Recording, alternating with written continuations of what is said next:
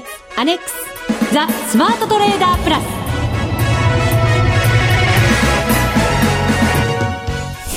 こんにちは内田まさみです。この時間はザ・スマートトレーダープラスをお送りしていきます。まずはこの方々をご紹介しましょう。国際テクニカルアナリスト、福永博之さん。こんにちは。よろしくお願いします。そして、マネックス証券の福島正さんです。こんにちは。よろしくお願いします。よろしくお願いいたします。お願いします。なんかもういきなり声のテンションがいつもよりいいですよね。いやいや、福島さん、さすが突っ込みましたね、今。僕もちょっと我慢してたんですけどね。福島さんがまずはご挨拶されてからというふうに思ってたもんですからね。声がでかかったですよね。はい、でかかったですか、えー、多分マイクの音量が大きいんじゃないでしょうか、ね、これはまだウェブには上がってないんですよね。これというのはもう皆さんお分かりだと思いますが。これですか。はい、これというのはもしかして、ええー、今日の朝時点でのランキングですか？もしかして。はい、あれ？違います？その通りです。何度も言わないでください。そうですね。どうでしょうか？この後アップされるんでしょうかね？ああそうですね、はい、この後アップされると思います。そうです。今見ましたら先週分がアップされていました、はい、いやいやいやこれはね本当にリスナーの皆さん本当に今日はびっくりですよ。うん、ね、声であのあんまり判定しないでくださいね。毎回言いますけど、はい、うん、でも大好評のうちに進んできました、ね、第11回 FX ダービーも残すところ、本、当、数時間になってきましたよ。そうです、はい、福島さん実行委員長のおかげでございます。本当そうですね、おかげさまです。初めて出ましたよ まあそれだけ今日は明るいということですねこれはね。そうですね。どんな取引をしてきたのかはこの後のコーナーで、えー、ご報告しますけれども明日の朝5時でダービーが終了になるんですね。はい、そうですね。はい。まああの先週から今週にかけてはですね、いろいろとあのまあ日銀の金融政策決定会合だとかね。イベントありましたから。ありました。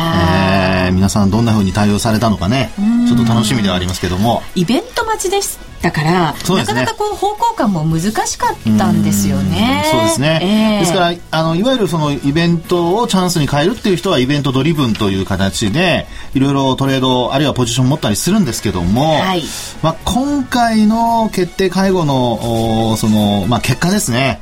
これ出るのは遅かったですしね。そうなんですよ。はい。それからあと、あの、上下に為替大きく触れましたので、はい、まあ、ここで多分どっちか、吉と出た人、京都出た人、うん、いろいろいらっしゃるんじゃないかなという気はしますね。そうですね。また攻め方もいろいろだったんじゃないかなと思います。すね、はい。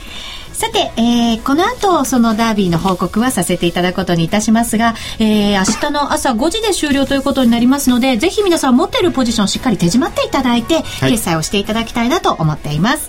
それでは番組進めていきましょう。この番組を盛り上げていただくのはリスナーの皆様です。プラスになるトレーダーになるために必要なテククニック、心構えなどを今日も身につけましょう。最後まで番組にお付き合いください。この番組はマネックス証券の提供でお送りします。スマートトレーダー計画よーいドンザ・スマートトレーダー計画用意ドン。このコーナーでは、スマートなトレーダーになるためのノウハウ、実践テクニックについて教えていただきます。さあ、まずは、えー、今週1週間の私のトレードの報告からです。はい。えー、先週、電話で福島さんにミッションはドル円だよと。聞きました、はい、そうなんですよ。番組直前に。そうですね。はいミッション伺ったので、はい、そのドル円ではい勝負してきました何しろあの、80円乗ったからっていう理由でしたよね、福島さん。そうなんですよ。一応ね、記念すべきというかね。確かにそうですよね。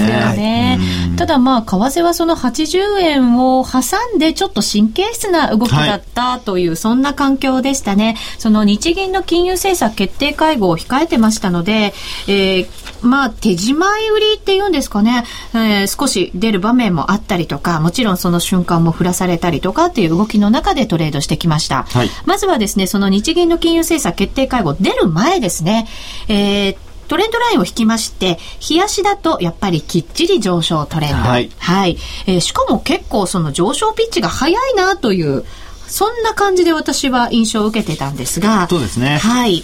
えー、ただトレードをやっぱりやる場合には、基本的には、あ買いから入りたいなという、そんなあ気持ちで、えー、チャートを見ていたんですけれども、えー、まず最初にトレードをしたのが、先週の木曜日から金曜日にかけてだったんですね。はい、で、木曜日はしっかり大陽線をつけてたんですが、金曜日は逆に大陰線をつけたという、はい、結構激しい動きの2日間でした。そうでした。はい。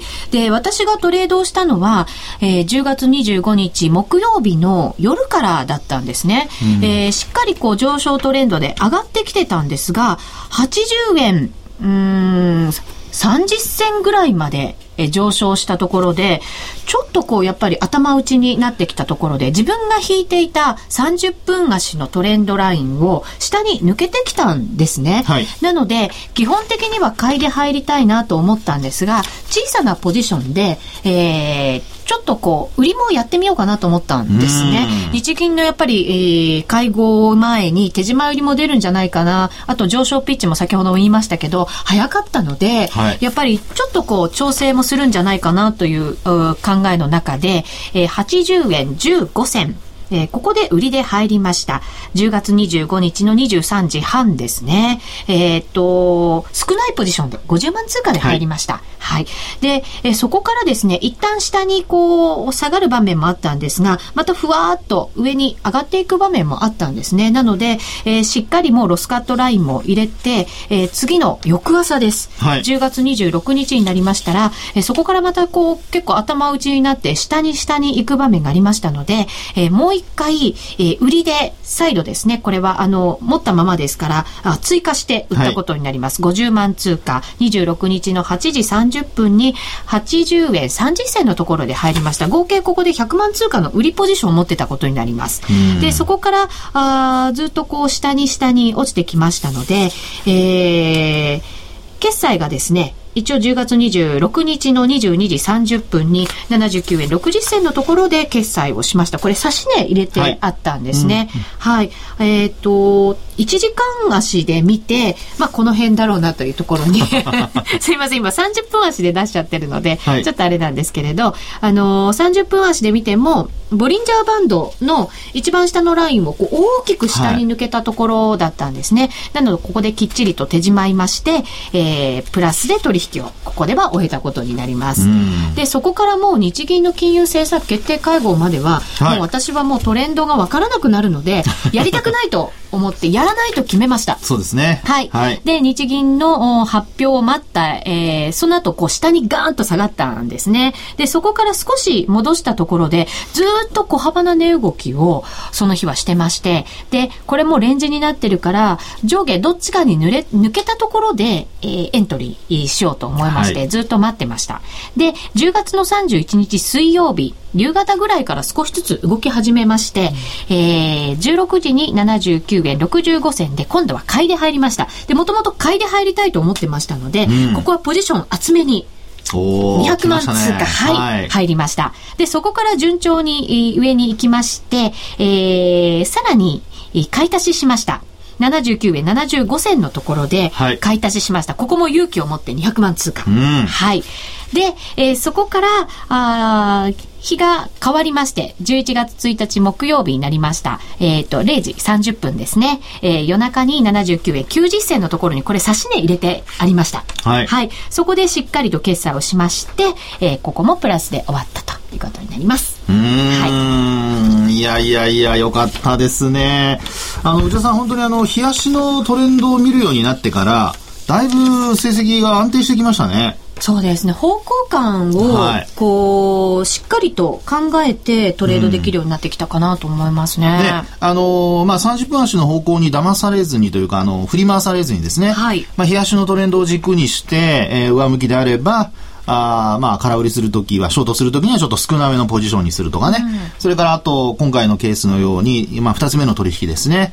えー、まあ、上昇トレンドだというふうに思っているときには、あ上向きになったらポジションを厚くするとかね、大きくするとかね。まあ、そういうメリハリも実践にこう、うまく生きてきたのかなというふうに思いますよね。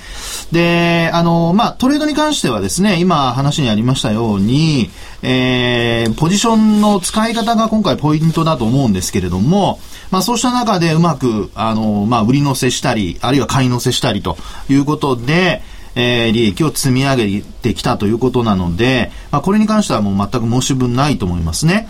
で、最初にあの、おじさんの話の中にありました上昇ピッチっていうことについてですね、はい、あの、これ皆さんにお話をしたいんですけども、あの、これ、内田さんは上昇ピッチってこう今回ちょっとこう急だなっていうふうに思われたということなんですけど、はい、これは何をもって上昇ピッチ急だというふうに考えましたか？あの移動平均線から随分乖離していたので、はい、それでちょっと急なんじゃないかなというふうに実は判断したんですね。これでもそうしたら移動平均線が近づいている時っていうのは急ピッチじゃないと。はい そこなんですよ。これはですね、あの、皆さんにぜひ、あの、注意していただきたいんですけど、あのー、まあ、基本、価格の、価格が横ばってるっていう時は、同じ価格がずっと続くじゃないですか。そうすると、皆さん頭の中で分度器をもう分度器ってもう皆さん 覚えてないます懐かしい。小学生以来。はい。まあ、要するに角度を測るものですね。はい。それでご覧いただいて、90度って直角じゃないですか。はい。そうすると、角度って、あの、要するに価格っていうのは垂直に上がってることになりますよね。はい。ってことはもう値段が飛んでるか何かってことになりますよね。で、今度逆に、あのまあ、180度、あるいは0度っていうことに近づいて考えてみると、これ横ばいだってことになりますよね。うん、となると、0から90度までの間で、これはあの感覚的なものにしないためにお話してるんですけど、はい、45度角以上は、やはりちょっと急だというふうに考えていいんじゃないかと思うんですよね。へえ、角度なんですね。そうです。角度で見るのが、あの、一般的というか、うん、あの、考え方としては、一番、その、まあ、目安になると思いますね。じゃあ、結構チャート見てて、まあ、はい、もちろん冷やし見てて、ね、えっ、ー、と、わ、これすごい急だなと思ったら、はい、上昇ピッチが速いなって思っていいんですね。そうです。結構単純に。そうです、そうです、そうです。ですから、あのー、まあ、これはですね、特段どこかで言われてるってことはなくて、まあ、福永式って考えてもらえばいいんですけど、はい、基本的にその感覚的なものにしないために何が重要かというと、はい、まあ、要は、あの、安値になってる起点であるとか、あるいはその価格の上昇が始まったところを起点にしてですね、えー、そこからこう角度で見て、見ることによって、基本的にその、まあ、感覚的なものにならない。はい。人によっては30度でも結構急だなと思う人もいるでしょうし、うで、あの、内田さんの話にあった移動平均線との乖離っていうのも、これも重要なんですね。ただ、移動平均線って人によって、例えば今回30分足だったり、あるいは5分足使ってる人もいますよね。となると、最あの、さっき私が質問しましたように、5分足だともう完全に移動平均線とローソク足が近づいちゃうんですよね。となると、それだけ見てると帰りっていうのがほぼなくなってしまうので、あの、見るときにはやはり今お話したような角度を一つポイントにしてみるっていうのが重要だと思いますね。ですからあまりにも鋭角に上がってるとき、これあの、あとは時間の長さにも関係してくるんですけど、あの、これはもうタイムサイクルということでいろんなサイクルの考え方があるんですけどね。えー、あとどれだけ長くそれが続くのかっていうことになっていくわけなんですが、まあ基本、あの、まあ短時間でトレードする人は、そういったその角度ですね。角度がどのぐらいなのかということを一つ目安にして、強いか弱いかの判断にするのと同時に、はい、例えばボリンジャーバンドなんかで上に離れた時に、プラス2シグマを例えば抜くとかっていう状況になると、ほぼ、あの、もう45度以上の角度であの価格は上昇しているってことになりますから、はい、まあそういうふうなところを見ていただくと、より、えー、まあ早く乗らなきゃいけないとか、あるいは、あの、もうちょっとゆっくりでも大丈夫とかね、そういうその売買のタイミング測るのにもつながると。あるいは値幅のその、これから、あその、まあ、広がるかもしれないその値幅についても、ある程度強いか弱いかが、まあ、予測できると、はい、いうことになりますんでね。まあ、そういうのを一つ目安にしていただくといいのではないかなと。ですから逆にこう、えー、ショートしてる人が踏まれた時にはもうすぐにロスカットしないと、どんどんどんどん上がっちゃうっていうね、そういうのに巻き込まれてしまうという、まあ、あのリスクエッジにもつながりますので、はい、そういうようなところを一つ今回ポイントとして、えー、まあ、皆さんに見ていただければいいかなっていうふうには思いますね。うん、はい。45度。はい。それをまあ基準にね、はい。はい。考えていただくといいと思います。うんちなみにこれ冷やしてみると、もちろんどこを視点にするかっていうところでも変わってくると思うんですけど、はい、上昇ピッチはドル円に関しては、ちょっと早かったんですか、はい、これね、えー、あの、冷やしで見ると、ちょうどやっぱり10月の上旬のところに安値つけたところありますね。えー、78円台をつけたところ、はい、まあ、一旦割れたところがありますよね。まあ、そこから線を内田さん引いてますよね。はい。ですので、あの、通常トレンドラインを引くときの高値安値っていうふうにこう、えー、決めたところ、そこから、まあ、基本的にはもう誰が見ても安値っていうのはこれ決まりますから、まあ、そういうところから見ていただくと一番いいのかなと。これ下落する時も同じですからね。はい。全く逆に見ればいいということになりますね。はい。はい、えー、福島さんお願いします。そうですね。トレードに関しては、まあ、本当今回、ね、あの、10月の頭の雇用統計で大失敗した、こう、思いがあって。1ヶ月も前になりますね。まあ、あの、あの時、結構言いましたので、また同じことは多分しないんだろうなと思ってたんですけど、えまさか、まさにこう、まあ、イベントリスクというのがあるので、まあ、それは避けて、はい、で、落ち着いたところで、まあ、トレードすると。で、まあ、1回目はあれですよね、これ難品してるんですよね。難品しちゃいました。ね、はい。で、まあ2回目は追随なので、まあ、2回目の方が、まあ綺麗なあのイメージなんですけども、はい、しかもそのまああの一旦こう発表日銀の金融決定会合の発表があってで大きくまあ上下に触れたというかまあ下に行ったんですけどもでそこからこう少しこうやっぱり戻っていったタイミングで買ったと思うんですけどもでまた売ったこのタイミングも大体この日銀の決定金融会合の発表がある前ぐらいのレベルにちょうど戻ってきたところでうまく、そうですね。はい、ってるので、あの前の高値までいかないんじゃないかなと思って、うん、もその前にしっかり手締まっちゃおうと思いました。うん、ななので、まあ、おそらくその辺も見て、あの、決済したんだろうなと思うので、うん、まあ、非常にこう、うまいトレードだったのかなと思います。で、200万通貨ずつなので、そうですね、3億2000万ぐらい立ててます、ね、成長しましたね、内田さん。えー、持ってた、あの、お金、はい、ほとんどつぎ込んだっていう。いや素晴らしいすまあ、デモトレードだからできる技ではありますが。そうですね。ねえ。本当あの、上昇トレンド、まあ、冷やしで見ると上昇トレンドだと思っていたので、あの、日銀のその発表があった大きく下げた時に実は買いで入ろうかなと思ったんですね、うん、でもヨーロッパとかでどんな反応をするのかっていうのがやっぱり分からなかったので正直。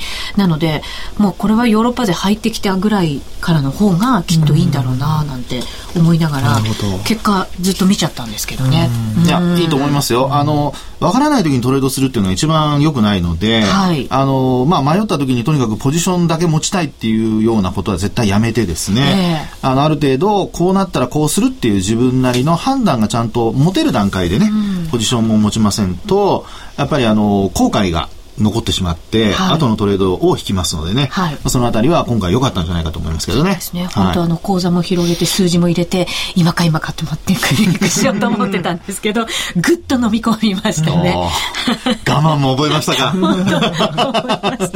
慢のできる女になりました。では福島さん、点数をお願いします。まあもう今回は5でしょうね。はい。いいですかね。やりましたね、内田さん。連続じゃないですか？連続、ね、あれ ?3 週間連続じゃないですか？もしかして。すごいですね。やっぱ覚えてますね、ちゃんと自分のことだけに。はい、覚えてます。いやいや、本当に知り上がりですもんね、これね。あれ？一番最初は2で、2でした。その後から5ですか？あら。あららららららら。学生時代にも味わえなかったこの快感が。そのこと言っちゃった。ごいただきました。ありがとうございます。はい、以上、スマートトレーダー計画、用意ドンでした。FX なら、マネックス証券の FX プラス。現在、FX のサービスを提供している会社、世の中にたくさんありますよね。そんな中、マネックス証券の FX 講座が堅調に増えていると聞いています。なぜたくさんある会社の中でマネックス証券が FX トレーダーに選ばれるのか、私なりに検証してみました。まずは取引コストについて。取引コストといえば取引手数料とスプレッド。マネックス証券ではもちろん取引手数料は無料。米ドル円のスプレッドは原則2銭と低コスト。しかも、1銭通貨単位から取引できるため、初心者の方にも優しいです。気になる取引ツールはとても使いやすく、投資情報も満載で、携帯電話やスマートフォンからの取引機能も充実。もう、言うことありませんね。さらに皆さんに朗報。今なら、新規講座開設キャンペーン実施中。講座開設のお申し込みは、パソコンや携帯電話から、マネックス証券で検索。今すぐお申し込みを。FX は予託した証拠金額より多額の取引を行うことができるレバレッジ取引であり、取引対象である通貨の価格や金利の変動により、予託した証拠金額を上回る損失が生じる恐れがあります。お取引の前には必ず、契約締結前交付書面の内容を十分にお読みになり、リスク、手数料などをご確認ください。マネックス証券株式会社、金融商品取引業者、関東財務局長、金賞第165号。ザ・スマートトレーダープラス。今週のハイライト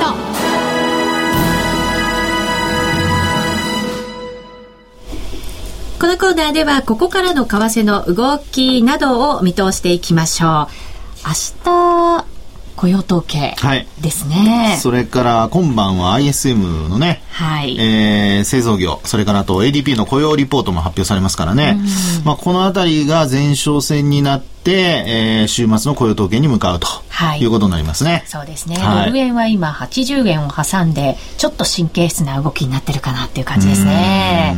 まあ、一時あの東京時間で80円つけましたけどもね、はい。えーまあ、その後またちょっとやっぱり80円から上が重たいとという形になってる感じですね。なかなかそこからどんどん上にというわけには、やっぱりイベント控えてるといかないんでしょうか？そうですね。で、なおかつやっぱり宇治さんがね、あの、今日、今回のトレードで、その上の指し値が、売りの指し値が非常にうまくはまったところも、やっぱり、あの、えー、まあ、投資家の心理というかね、トレードしてる人の心理を表していて、やっぱり80円の手前でなんとか利確したいということが、まあ、そのまま現れてる感じがしますよね。はい。はい、きっちりやっぱりそういう感じになってるんですよね。節目というふうななんかこう、はい、もちろん心理的なところも含めて、えー、しっかりそこでこう下に押されてしまうっていう。そうですね。ただしやっぱりものすごい底堅い動きをドル円してるんですよね。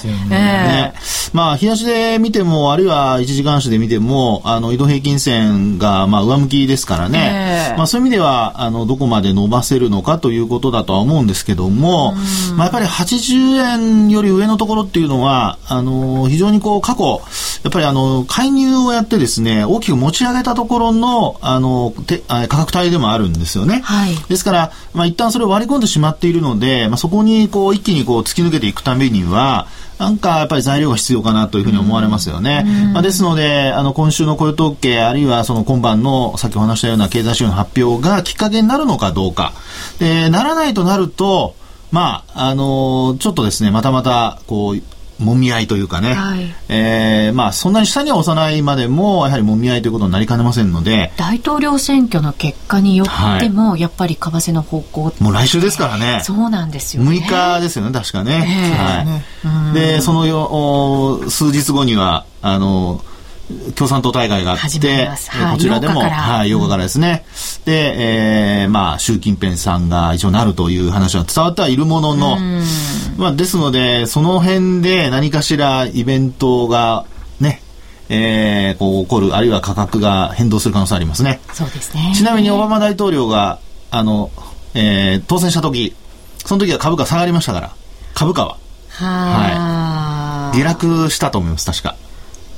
まあ、参考にはなるかどうかわかりませんけど。まあ、でも頭に入れておく必要はありそうですね。ですよね。はい。で、なんか一般的に、あれですよね、ロミンさん勝つとドル高で、はい。モさんが勝つとドル安、ね、はい。そういうふうに言われてますよね。ねただ、その、バーナンキさんが、まあ、一つその根拠になっているというようなことも言われてるんですけど、うん、ロミンさんはバーナンキさんはもうね、あの、再選しないと言ってますから、うん、ただ、バーナンキさん本人が、あの、もう、次はやらないかもっていう、身内に打ち上げてるという、そうなんですね、報じられて近くの人にね、言ってるって話なので、まあ、それによっても、あの、藤島さんのお話にあったように、ちょっと、その通りにならないかもしれないのでね、ちょっとそれもやっぱ見ておく必要あると思いますね。すね。次誰なるかによりますからね。はい。イベント盛りだくさんです。はい。続いてはこのコーナーです。みんなで参加、今週のミッション。で、この時間は福島さんから今後のミッションをいただきますが、残りもうほんと数時間ですもんね、ん。12時間。うん。今日はランキングの発表はなくてもいいですかね。します？なんかあと12時間ぐらいなのであまり発表しなくても金額だけ言っときますか、トップの方の、あ、そっか、ごめんなさい。内田さんのね、順位言っとかないといけなかったですね。今なんか、言ってほしいって顔して。じゃあ、あの、内田さんの順位と、はい、あの、1位の方の順位だけ。はい。1位の方の金額だけ。はい。はい。はい。じゃあ、まず、第1位の方ですね。はい、これ2週連続そうですね、確かそうだと思います。出遅れさんで、はい、なんとなんと1165万円。は素晴らしいですね。すね久しぶり1000万円大台乗ってきました。えっ、ー、と、先週から比べたら200万円ぐらい増やしてるんですね。本当ですね。ねこんなもう、勝ち抜けちゃってもいいのに。そうですよね。ね2位の方とだいぶ差がありますからね。そうなんですよ。頑張ってくださってる。頑張ありがとうございます。下がります。そして、なんと、うちさん。はい。前回8位。今回ですね、なんと、5位。おお素晴らしいベスト 5! ベスト 5! 5本の上に入っちゃいました。はい。えー、そうですよ。471万3683円。すごい、うん。これは4位の方との差も数十万。あ、本当だ。え ?2 万円？あ、2万円。2万円？万円失礼失礼。2万円で、6位の方との差が数十万。はあ。でもこの2万円を取ろうと思うと、意外にね、損しちゃったりするんですよ。不思議なものでトレードって。不思議なものですか。はい、そうなんですよね。いや、でも頑張りましたね。まだ結果出てませんけど。はい。はい、目標は一応300万以上10位以内。いや、もうこれはね、今回クリアしてますからね。含み益を持ってる人がどれだけいるかっていう。そこに来ましたけどね。なので、まあ、含み益ある方はね、はい、5時までに決済していただきたいなと思いますね。はい。ぜひ、理覚してください。ミッションどうしますか、福島さん。ややります？あとどうしようかな。私この後打ち上げがあるんですよね、イベントの。そっちのイベントですか、えー、でも早く帰ろうと思ってるんですけど、うん、ちょっとチャンスがあれば、ただ雇用統計控えてるんで、ね、そうそうチャンスがあればいいと思いますよ。はい、えー、あんまりなんかこう動かない可能性もあるので、ね、その時はもうもしかしたら見送るかもしれません。それも戦略だと思ってください。いいと思います。じゃあもう、本当好きな通貨でやってもらいましょう。これだけ頑張ったんですから。はい。そうですね。はい。皆さんもぜひ頑張ってください。そう、お知らせがありますか？お知らせがちょっといくつかあるんですけども、はい、えっ、ー、と、マネックス証券からの、あ、ごめんなさい、お知らせの前にですね、はい、あの、一つですね、ちょっと、えっ、ー、と、先、先日ですね、あのー、私の方に、えっ、と、リスナーの方で、えっ、と、土壌さん土壌さん。財界迎合政権さん、はいはい、あの問い合わせあってですね、えー、コンタあのコールセンターの方に、はい、でおそらくあの東京の方にお越しいただいててで私とお話しするっていうことで連絡いただいてたんですけども、はい、実はあのコールセンター経由で私のになかなかこうあの回すことができなくて、うん、でお話が実はできなかったんですよ、はい、なのでちょっとこの場をお借りして土壌さんには謝りたいなと思いまして、はい、えすいません。はい、失礼いたしました。失礼しました。はい。で、えっ、ー、と、マネキ証券からのお知らせとしては、えー、そうですね、来週から4夜連続でちょっと、あの、セミナーをやるんですけども、はい、これあの、大統領選にちなんで、えー、まあ、大統領選後、この先どうなるっていうものになります。で、えっ、ー、とね、今日もうホームページにアップしているので、はい、えー、そうですね。ごめんなさい。これからアップですかね。うん、あ、出てますね。出てます。出てます、ね、はい、ええ。申し込みが必要なんですね。申し込み、ごめんなさい。必要ないです。必要ないんですね、うん、当日、当社に口座をお持ちの方は皆さん見れますよと。はい。あの、4日連続で、あの、為替であったりとか、まあ、米国株、日本株のセミナーやりますので、よろしくお願いします。はい。はい、詳しくは、あホームページご覧いただきたいと思います。様々なキャンペーンもやってます。よろしくお願いいたします。ここまでのお相手は福島正と福永博之と内田まさみでお送りしました。それでは皆さんまた来週。この番組はマネックス証券の提供でお送りしました。